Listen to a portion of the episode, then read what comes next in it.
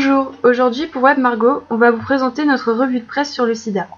Pour commencer, l'article Lutte contre le sida de Le Monde du 23 juillet 2012 nous indique que dans le monde, près de 8 millions de personnes qui vivent avec le virus du sida ont besoin d'une thérapie pour ne pas mourir mais n'y ont pas accès. Cependant, dans les pays à ressources limitées, les malades du sida ayant accès aux soins sont aujourd'hui plus de 7 millions. Cela a été rendu possible grâce à une alliance entre scientifiques, soignants et responsables politiques des pays donateurs et organisations de la société civile.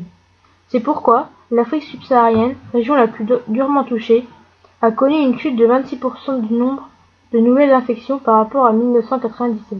Malheureusement, les pays donateurs ont décidé de réduire leur investissement pour la lutte contre le virus.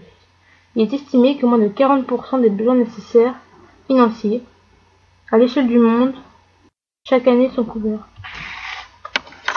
Ainsi, l'article SIDAction du 5 avril 2014 chez Ouest France explique que le SIDAction est une opération française qui vise à lever des fonds pour la recherche et la prévention du sida. 21 médias sont partenaires de l'opération. Un week-end par an, les chaînes de télévision et les artistes se mobilisent afin de récolter le plus d'argent possible.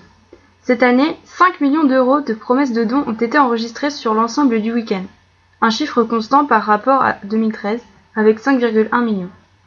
Il est aussi possible de faire un don toute l'année. Enfin, l'article d'action Prévention et dépistage d'abord du 5 avril 2014 chez Midi Libre précise que 50% des fonds collectés sont attribués pour la recherche et 50% attribués pour la prévention et l'aide aux malades en France et à l'international. Afin de rendre accessible la contraception à tous, le taux de TVA pour les préservatifs est passé de 7 à 5,5% le 1er janvier 2014. Et il sera plus tard possible de se dépister soi-même grâce aux autotests. C'était Clémence Labrosse et Sarah Libert pour Web Margot.